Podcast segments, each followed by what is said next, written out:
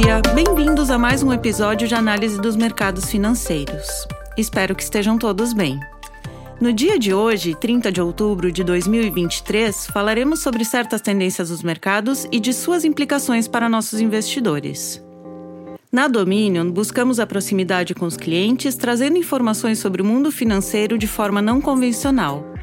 Meu nome é Karine Schumann e apresentarei a vocês o último relatório elaborado em Londres por nossa equipe da Pacific Asset Management.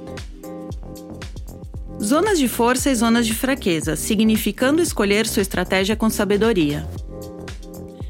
Com o início da temporada de lucros, com empresas do mundo todo divulgando seus resultados para o terceiro trimestre de 2023, temos informações novas e importantes que podem ajudar a orientar nossa tomada de decisão como investidores. Embora ainda seja cedo na temporada de lucros, com a maioria das empresas ainda não tendo divulgado seus resultados, ainda temos dados suficientes para tirar algumas conclusões iniciais que apoiam a visão que adotamos ao longo do ano até agora. Em alguns setores, continuamos a ver força nos níveis de demanda e nos resultados corporativos das empresas expostas a essas tendências.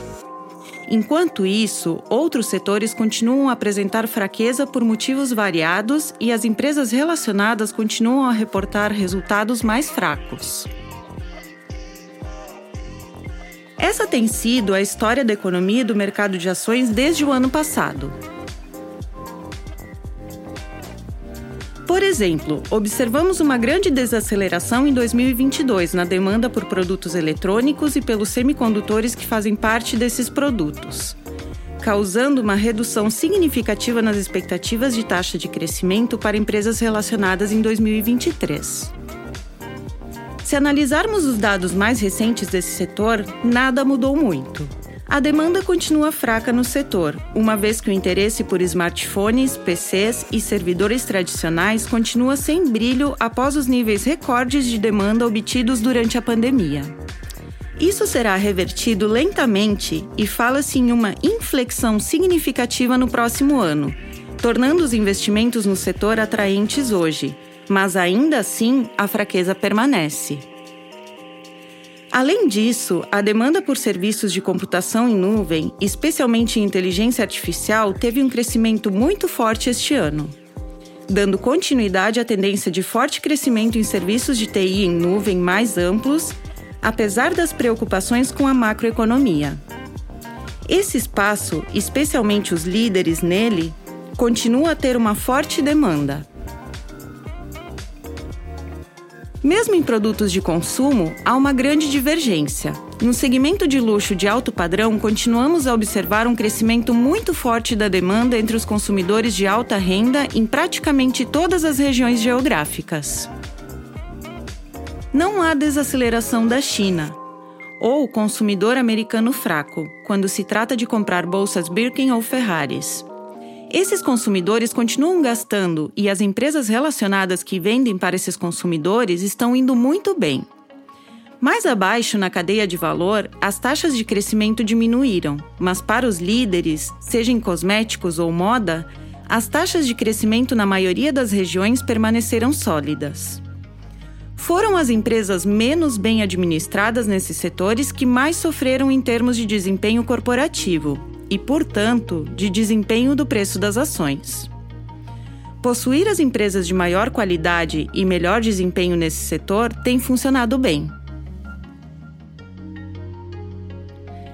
Dadas as divergências consideráveis entre as empresas dentro dos setores, bem como entre os próprios setores, e a incerteza contínua na macroeconomia, os investidores têm razão em considerar a situação atual desafiadora. Como você se posiciona diante dos altos níveis de incerteza e das grandes divergências entre as empresas e o desempenho do setor? Nossa opinião é que a combinação de um foco profundo na valorização com uma abordagem ativa de investimento para se concentrar nos setores em que o crescimento provavelmente permanecerá resiliente oferece uma margem considerável de segurança para os investidores de longo prazo. As oscilações de curto prazo nos mercados, as incertezas sobre a macroeconomia e até mesmo os novos riscos geopolíticos que estão surgindo no Oriente Médio podem funcionar contra o investidor paciente, obscurecendo o julgamento e desencadeando vendas desnecessárias ou ações de mercado. Permanecer focado no valor fundamental das ações que possuímos e ter a disciplina de comprar quando os outros estão vendendo é o caminho para o sucesso durante os períodos de turbulência do mercado. Espero que tenham gostado do episódio de hoje. Mais uma vez, faço o convite àqueles que queiram nos seguir no Spotify e deixar suas sugestões e comentários através de nossos canais de comunicação. Nos vemos na semana que vem. Um abraço. As opiniões refletidas neste podcast são do autor na data da publicação e não necessariamente as da Dominion Fund Management Limited. O conteúdo deste podcast não pretende ser uma assessoria de investimento e não será atualizado depois da publicação. Imagens, vídeos, citações de literatura e qualquer material que possa estar sujeito a direitos autorais são reproduzidos total ou parcialmente neste artigo com base no uso justo aplicado a reportagens de notícias e comentários jornalísticos sobre eventos.